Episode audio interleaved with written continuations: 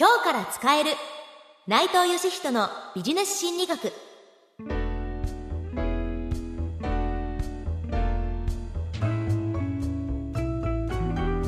こんにちは。ナビゲーターの南雲のぞみです。この番組では誰でも最強のビジネスパーソンになれる。心理学のメソッドをお伝えしていきます。今日から使える。ビジネス心理術を教えてくれるのはこの方です。心理学者の内藤義人です。内藤先生今回もよろしくお願いいたします。よろしくお願いします。第5回のテーマはメディアコミュニケーションです。まずはこちらのスキットをお聞きください。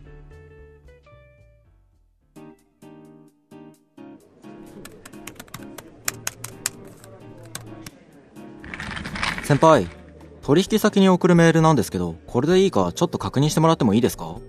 おう、どれどれ？おい、なんだよこれ。こんなの送ったらめちゃくちゃ失礼だぞ。え、なんかまずかったですか？まずこれ。了解しましたはダメだろ。承知いたしましたって書かないと。あとこれも、ごめんなさいってなんだよ。申し訳ございませんだろ。すいません。あ、いや、えーと、申し訳ございません。いや、俺が相手で面と向かってなら別にすいませんでいいけどさ、メールや電話みたいに直接相手と顔を合わせない時のコミュニケーションは、もっと気を使わないとダメだぞ。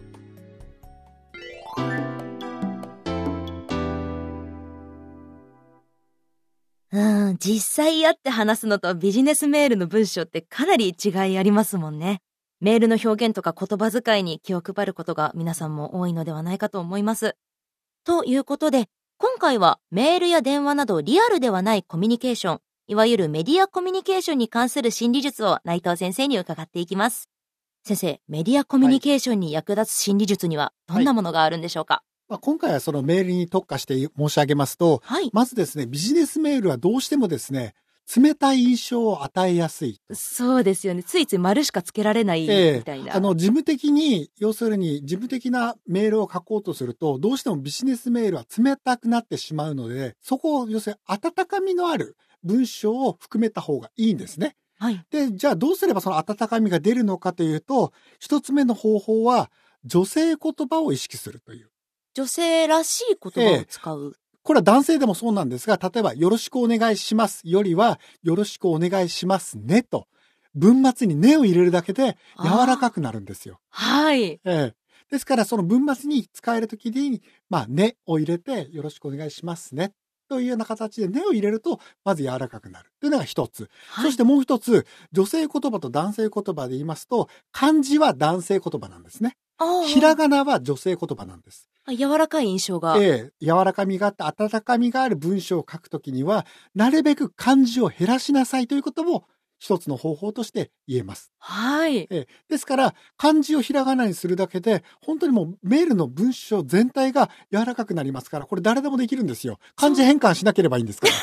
ええむしろ楽ちんかもしれない。えですから、まあ、あの、女性言葉を意識するときには、文末にねを入れることと、あとはそのひらがなを多用するということが、はこれが一つ目の方法になります。はい。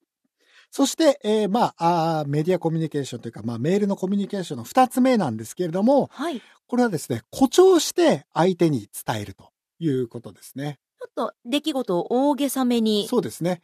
要するに、まあまあいいじゃないかっていう表現って、褒めてはいるんですけど、相手に褒め言葉として受け取ってもらえない可能性がメールの場合はあるんですよ。そうですね。言葉のニュアンスが伝わらないので。あの、メールの場合、文章だけが頼りで、要するに対面の場合ですと、表情でにこやかなあ表情を付け加えれば、もうそれで、それで褒めてるんだとか、相手を喜ばせたいんだって気持ちは伝わるんですけれども、はい。メールの場合は、えー表情が使えませんから、武器として。はい。ですから文章しかないので、多少誇張して伝えないと、褒めている言葉が相手に伝わりにくいということが言えます。はい。ええですから、素敵な商品でしたじゃなくて、すごく素敵な商品でしたよというような形で相手にメールを書いてみるとか、はい。はい。そういう形で伝えるのがあポイントになります。なるほどですね。これに関してはあの心理学の裏付けもありまして、はい。えーテキサス技術大学のキャシー・ベルという心理学者がやった実験に基づいているんですけれども、はい。人間というのはその本音を伝えるときには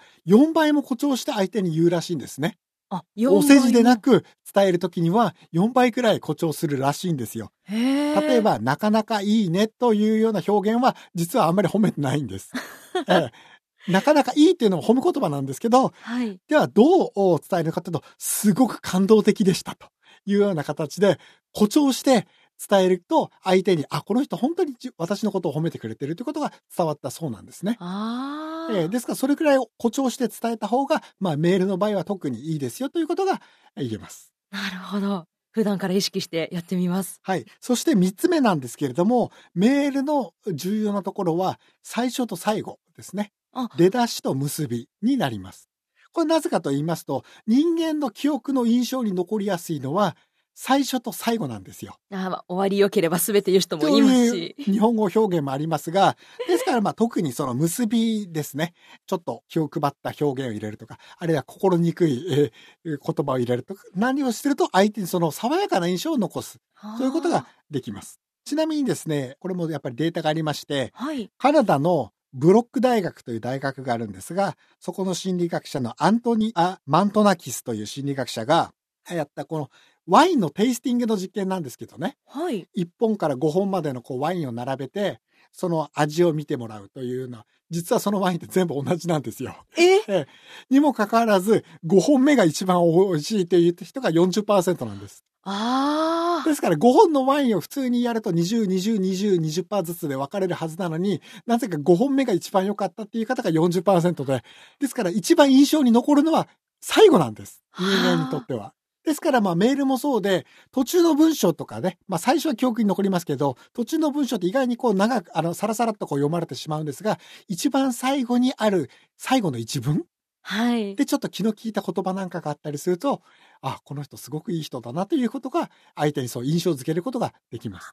で、例えば最後に、あの、寒い季節になりましたが、お体ご自愛くださいとか。それはあまりにも普通すぎるのあ、それで、は普通すぎるんですきれば自分なりの決め台詞のようなものを、ええああ。例えばその、ちょっとした和歌を載せたりとか、気の利いてますえね。えそういうものがそのメールの最後にちょっと入れると、あ、内藤義人先生ってこういう先生なんだってことで、相手に強烈なインパクトを残すことができます。はあ。ですから、まあ、あの、ヒーローの決め台詞ではないですけど、月に変わってお仕置き用ではないですけど、はいななんか自分なりのその決め台詞のようなものをメールの最後に必ず入れるようにすると、あのメールを送ってくれる〇〇さんだという形で印象づけることができますから、はあ。そういう結びもちょっと、お自分なりの工夫をしていただきたいですね。